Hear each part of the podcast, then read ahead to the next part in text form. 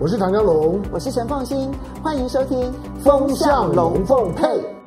好，雅虎 TV 的观众，大家好，我是唐江龙。星期天的时间，先跟大家说周末快乐。好，今天十月二十五号，十月二十五号是什么日子？十月二十五号是我这把年纪的人大概都会知道，它是所谓光辉灿烂的十月当中的一个重要的亮点。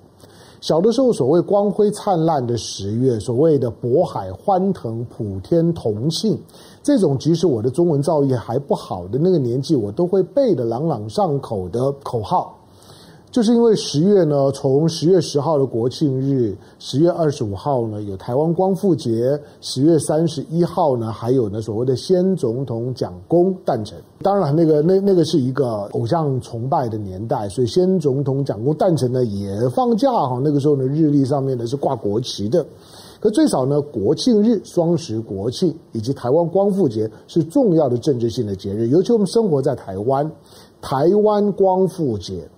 那生活在台湾，总是应该有点特别的感觉，所以这一天除了呢挂国旗呢，从十月一路呢整个月呢都挂着国旗之外，而且呢各地的这些牌楼、马路上面，即使那个时候物资并不充裕，牌楼，然后呢国旗，然后呢所有的这些呢这些的表演的场所，或者之后呢有了有了电视广播，都会在呢十月份的时候呢特别营造出一种喜庆的气氛。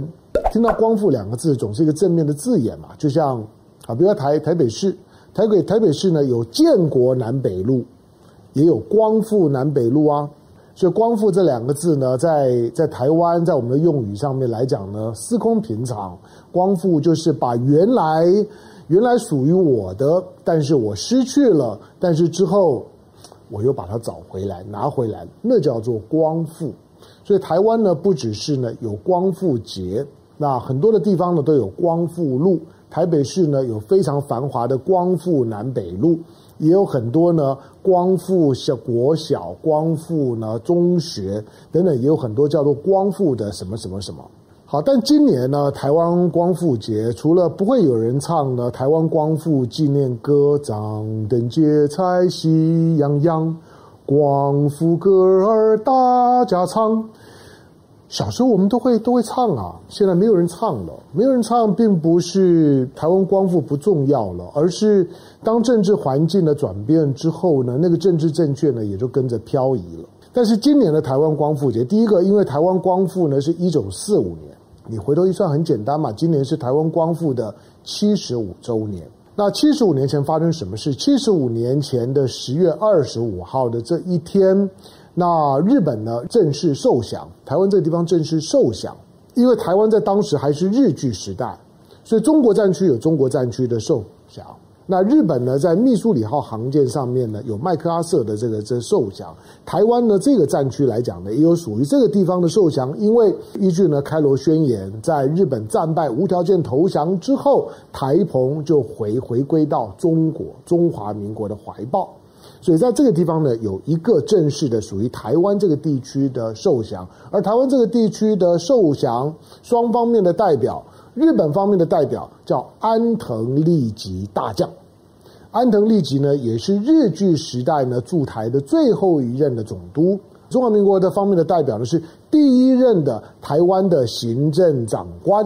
叫做陈仪。地点呢在哪？地点就在今天的台北市的中山堂。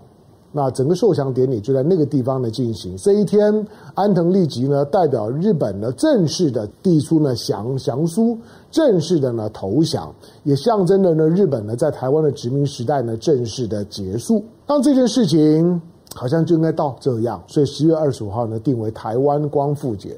在二战之前的时候，日本有两个殖民地，还一个呢是朝鲜。朝鲜也有光复节啊，朝鲜的光复节比较简单，他们就就是定在八月十五号，日本无条件投降的那一天，他们定为韩国光复节。那韩国的光复节呢，到现在为止没有任何的争议，韩国人都会觉得呢，这是他们脱离日本殖民统治。一个光辉灿烂的日子，所以韩国不管你在南韩、北韩，要纪念呢脱离日本殖民统治、结束呢日本的压迫这件事情，管你在在南韩、北韩，在整个朝鲜半岛当中没有意义、没有杂音，可台湾有。好，因此呢，台湾的光复节就变得非常的飘移。没错啦，就是当初呢，这个台湾光复节，我说了，受降的是陈仪，那日本呢是安田利吉，但是在你知道，在当时的政治时空的变化很快，这两个代表中国呢去接下日本日本的降降书的这个陈仪，台湾的行政长官第一任，安藤利吉日本最后任总督，这个末任总督对第一任行政长官的受降典礼的那张的历史画面。这两个人之后都死于非命。陈仪大家知道之后被被枪决了，被认为呢要对二二八要负责。那陈仪呢，呃，反正呢就开始呢卷到了这个政政治斗斗争里头，就被枪决了。可是这个安藤利吉最后也死于非命啊！我说了一九一九四五年的十月二十五号，台湾光复节，他才递出了降书，但是呢，他终究是大将，他是战犯。递了降书之后，他就被羁押了。羁押了之后呢，就押送上海。因为那个时候呢，那个时候中华民国政府呢还在南京。虽然那时候呢，国共内战呢也又开始打了，但是那个时候国民政府还有掌控的力量。安藤利吉代表当时的中国中华民国，那安藤利吉呢就送到上海准备受审，等于说的战战犯的审讯。可是安藤利吉在一九四六年的时候死在上海的牢里。自杀了。当着现场来看呢，他是吞了氰化物自杀的。可氰化物从哪来的不知道。当然有另外一种说法说呢，他是被暗杀的。反正安藤利吉呢也死了。换句话说，这个历史画面，但是你看到的就是当时接降书的、递降书的双方面的代表，默认的台湾总督、第一任的台湾行政长官都死于非命，都在接到呢那个呢降书之后，那四年多的时间都死于非命。十月二十五号的台湾光复节，从那一刻开始，其实每一年应该都庆祝啊。一九四九年国民政府来到台湾之后，在大陆沦陷了，国民政府到了台湾，到了台湾之后，把台湾呢当当作是三民要建设成三民主义的模范省，反攻大陆的基地，那这个复兴基地啊，所以呢，当然努力的呢建设台湾，在台湾所有的政治符号呢，也都会被扩大运用。那光复节当然也是其中之一，所以在国民政府的时代，在那个威权的时代，在那个呢没有没有解严的时代，呃，所有的这种的政治符号，大部分的放假呢都跟的政治符号有关。好，所以呢，在台湾光复节放假的时候呢，也一定会有很多的庆祝活动，庆祝台湾光复，让台湾的人心呢更知道改朝换代了，日据时代结束了，这个呢是是呢重新回到祖国的怀抱。好，但是台湾光复节到了今天，到了李登辉时代，台湾光复节的味道呢就开始就开始淡了。到了民进党执政之后，台湾光复节更淡了。最主要原因呢，其实出在民进党身身上。民进党对台湾光复节没有感觉，民进党对八二三炮战没有感觉，说那是国民党跟共产党的事儿。其实对于国庆日也没有感觉啦，国庆日呢顶多就只是一个样板戏，大家演一演。在这个典礼上面来讲，因为对那个日子没有感觉，对那个历史没有感觉。十月十号终究是辛亥革命纪念啊，民进党会说辛亥革命关我什么是什么事儿？所以他们在讲的，即使是觉得嗯勉强愿意接受中华民国这个符号，也是接受呢一九四九年以后的中华民国。一九四九年以前跟我无关，概不承认。换句话说呢，中华民国的前半生，民进党是不认的。中华民国的后半生，共产党呢是不认的。中华民国的这这一百零九年的历史，民进党呢认了后半段，共产党认了前半段。所以你必须要民进党跟共产党合在一起，他们才能够把中华民国的身世讲得完整一点。否则大家都只能够各讲一半的身世而已。台湾的这样的一个台湾光复节，在今年非常的重要。它除了是七十五周年的纪念，国民党的敲锣打鼓的扩大庆祝，这个呢，这个扩大庆祝。坦白讲，我觉得有点回光返照了。国民党现在也不行了，国民党还有没有中兴的机会？我觉得即使国民党人呢自己也没也没有什么把握了。那中国国民党是不是将亡于台湾这件事情？对当下的国民党来讲，普遍的意志消沉，年轻的世代还没有上来，还没有发展出一个让自己可以呢大声的信靠的新论述。以前，国民党现在仍然是在一个加护病房里头。可是今年打上了苹苹果光，打了一点类固醇，然后呢吃了一点兴奋剂，打起精精神，在党主席呢江启臣的带领，这样讲那句话也不错啊，也很有很有气魄啊，就是呢主张台台独去找蔡英文，那要支持中华民国的跟着我。这个时候就有就有纪念了台湾光复节的意义。张启成的年纪呢比我小一点点，东正我们都是都是在台湾光复之后，在台湾出生呢，幸福的一代。我们这个世代来来讲，其实我们都很惜福。如果你跟我一样，对于对中国历史呢稍微有读一点点，你回头去看了，我我我讲的百分之百正确啊。两千多年幸而有真的历史里面，没有一代人是可以寿终正寝的。换句话说，要七十五年的时间呢，没有发生战争，没有天灾，没有人祸，没有瘟疫，从来没有过。只有台湾的这一代人，完完整整的七十五年的时间，没有战争，没有天灾，没有瘟疫，没有饥荒，都没有。我们何等的幸福！因为呢，经过了这样的过程，看着就是说，现在的呢，国民党呢，在在扩大庆祝呢，庆祝光复节办座谈会。礼拜天估计今天那也会有一些的庆祝活动，庆祝台湾光复。这终究是中华民国的中国国民党对台湾最大的贡献。打完了八年抗抗战，虽然呢，虽然牺牲了非常多的人命，付出了非常大的代价，可是呢，把台湾保住了，收回来，台澎回到祖国的怀抱。可是，在台湾现在民进党执政的民进党，那个感觉就完全就不对了。我坦白说。民民进党的朋友们也不要不好意思，因为这种的私底下我听多了，有些民进党朋友就直接跟我讲说，什么台湾光复节，那个呢是你们这个的这些的外来的政权讲的。对于我们这这些像我爸爸、我我祖父，他们觉得十月二十五号呢是他们亡国纪念日，亡国他们连中战都不会讲。有一些呢老老独派呢还还会说呢，八月十五呢不是日本无条件投降，八月十五呢是终战纪念日。只是战争停止了，不是投降，是终战。十月二十五号，当日本的安藤利立即呢递出降书的时候，我们亡国了，我的国国家亡了，我的国家呢是日本国。那我我是呢完成皇民化的，我已呢身为呢日本人，或者很多人暗示呢许多的许多的在台湾的独派，讲到是自己呢日据时代呢有个名字啊，那个人其实是有点骄傲的。如果在私底下的场合呢，能够呢讲几句还算流利的日语，哇，那个是骄傲的。在在私底下，如果能告诉你，就是说呢，我们在日据时代呢，曾经呢跟日本人呢有过婚配，有混血过，哇，那个大骄傲的不得了，俨然就是把自己打扮成台湾的贵族。你要知道，台湾有许多的所谓的本土派，其实是皇民派。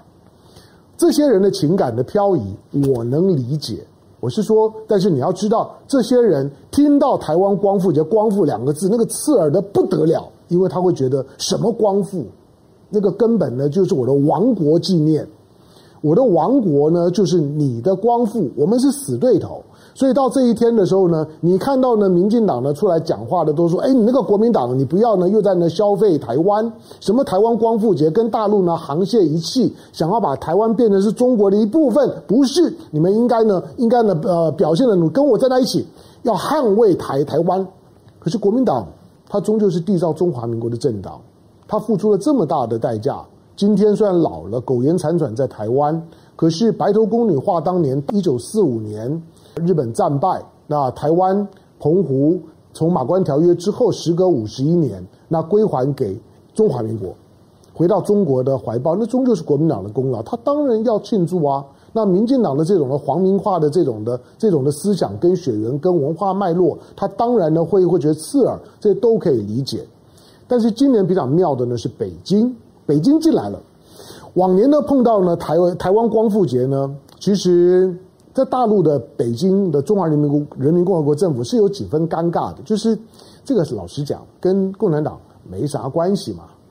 那当年一九一九四五年，在中国的政府叫中华民国，是国民政府。那来台湾受降的，不管他叫陈仪，叫这叫做谁，也跟共产党没有关系。顶多那个时候呢，有一些跟呢中国共产党有有关的台共呢，在在台湾的闹一闹，就是这样而已，都是地下的。那。台湾光复跟共产党没有关系，而之后一九四九年之后，两岸呢又分隔又分治了，那台湾跟中跟跟大陆的关系呢又分开了。好，那这个使得中国共产党过去很长时间以来，对于台湾光复这件事情，其实不知道要从哪一个点、哪一个着力点呢去讲点什么，去做点什么。而十月二十五号对大陆人来讲，如果有什么意义啊？绝大部分的大陆朋友会觉得十月二十啊，十月二十五号是个重要的日日子。这个日子呢是抗美援朝纪念日。大陆的十月二十五号，如果他有什么庆祝活动，是抗美援朝纪念日，是一九五零年韩战爆发之后，那解放军那参与了，就是说呢，在这个呢，在朝鲜半岛的抗美援朝，援助朝鲜对抗了美国帝国主义的侵略。抗美援朝纪念日十月二十五号，所以两岸在十月二十五号各有节日啊。台湾在纪念光复节，那。民民进党呢，在在哀痛呢他的亡国纪念日，那大陆方面呢，在抗美援朝纪念日各玩各的。可是今年北京呢，也也办了十月十月二十二号，北京呢也办了台湾光复的研讨会，这个有意思了。呃，到了这一天，这这是为什么民？民进党说，哎，你国民党的研讨会跟共产党的研讨会同一天，你们沆瀣一气啊？你们的唱一样的调子，唱歌的 key 都一样。台湾光复纪念歌唱起来都同一个 key，那那基本上就抹红了。国民党当然可以呢，可以堂而皇之的、正大光明的纪念台湾光复节。重点是呢，北京好，北京的这样子一个一个台湾光复的研讨会，你要你要讲的话呢，当然也有也有吃台湾豆腐的味道。因为我说了，台湾光复跟你共产党有有什么关系？没有关系，但是。今年北京在台湾光复七十五周年的时候呢，办台湾光复研讨会。大陆呢是抗美援援朝纪念日，这一天呢却在办台湾光复研讨会，它有它特别的意涵。我们注意两件事，第一个呢，注意在这场研讨会致辞的是是北京的政协主席呢汪洋，那政协就统战了一把手了。呃，你可以说呢，他是对台工作的二号人物。一号人物，那当然是习近平主席。好，汪洋呢，在这个致辞的时候的几段话，尤尤其有有一段话听起来的时候，你就觉得哦，OK，这个调子很清楚。汪洋说，历史上面呢，中国的统一呢，绝大部分都是靠武力，就是武统啊。不过，我们对台湾呢，会做到仁至义尽。仁至义尽这四个字啊。绝对不会有人把它当做是一个正面用语。如果有一个人跟你讲说“我对你仁至义尽”，我相信你绝对不会把它解读成说“啊，这个人对我很好”。相反的，你会清非常清楚的知道，这个人呢，从今天开始，那跟我呢就要开要开始保持距离，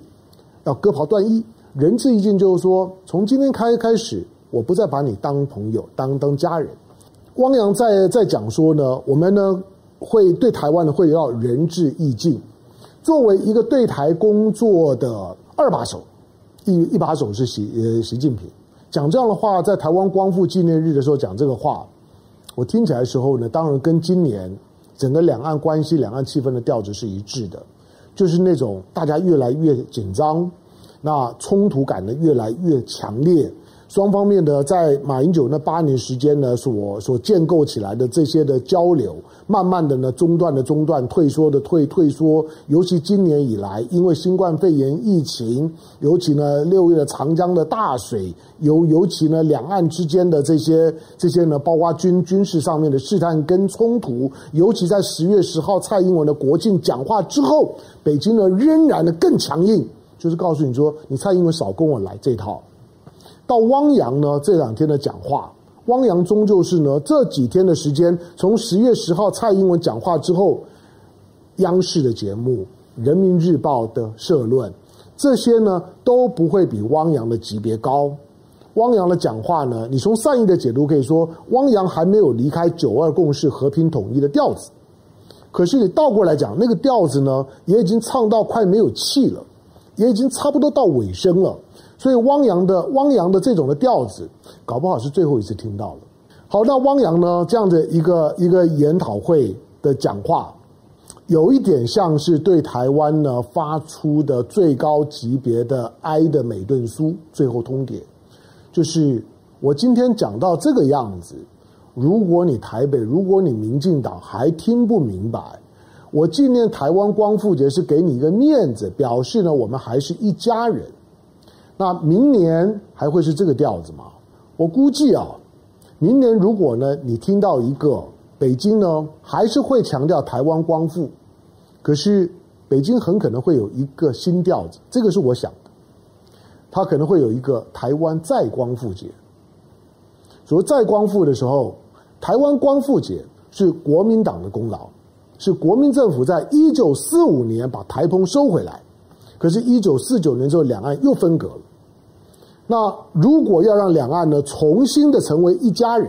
要统一，还是要靠武力？那那个时候就是台湾再光复。换到第一个台湾光复节，一九四五年台湾光复节跟共产党没有关系，可是共产党很可能明年会告诉你，如果要再光复，那就是我共产党的事儿。那共产党会把台湾再光复这件事情，解放军会把台湾再光复这件事情当做是他的重大的、最优先的使命。今年你看到两岸呢，在面对到台湾光复节的时候的那种的各自办 party，各自呢找自己的角角落取暖的那个味道是清楚的。那国民党当初缔造呢中华民国，让呢台澎重新回到呢中华民国怀抱，回到回到中国的怀抱，回到祖国怀抱的这个政党正在示威。两岸呢现在呢是共产党跟民进党之间呢在角力对话的时候，明年如果说北京。有一个台湾再光复的调子，如果你你听到解放军说我们要光复台湾，你不要觉得意外，我觉得那个味道已经很浓了，只是呢这个口号还没有出来而已。当下的台湾光复七十五周年的今天，台湾七十五年前的十月二十五号之后，台湾没有再听到枪炮声。七十五年之后的今天，台湾会会不会因为需要台湾再光复？而两岸呢，再度的进到了，就是说呢，内战的这种战争的形态，而台湾再度必须要面临到呢战火的洗礼，不知道，我希望不会，我衷心的希望不会，我希望两岸的领导人，尤其两岸关注两岸事务的，哪怕你只是一个市井小民，关注两岸的事务，两岸未来的，这不是哪一边大哪一边小，哪一边人多哪一边人少的问题，而是。大家都需要有一些彼此的体谅，就是这一百多年来，从一八九五年到现在为止一百二十五年的时间，台湾和大陆之间的政治关系的漂移，那个是一个大的环境、大的历史所造成的。今天大家都需要有政治智慧，也需要有政治耐心，希望不要有挑衅，希望朝着求同存异的方向走，让异。越来越少，越来越边缘，这真的需要非常大的智慧，非常大的耐心。回到那两句话：为仁者能以大事小，为智者能以小事大。希望台湾是个智者，希望大陆是个仁仁者，希望大家真的能能能能够呢为万事开开太平。两岸之间在面对未来的政治整合的时候，希望不会再有兵戎相见的一天。台湾的光复。跟台湾的再光复都不必见血。感谢收看今天的雅虎 TV，周末快乐，下个礼拜见，拜拜。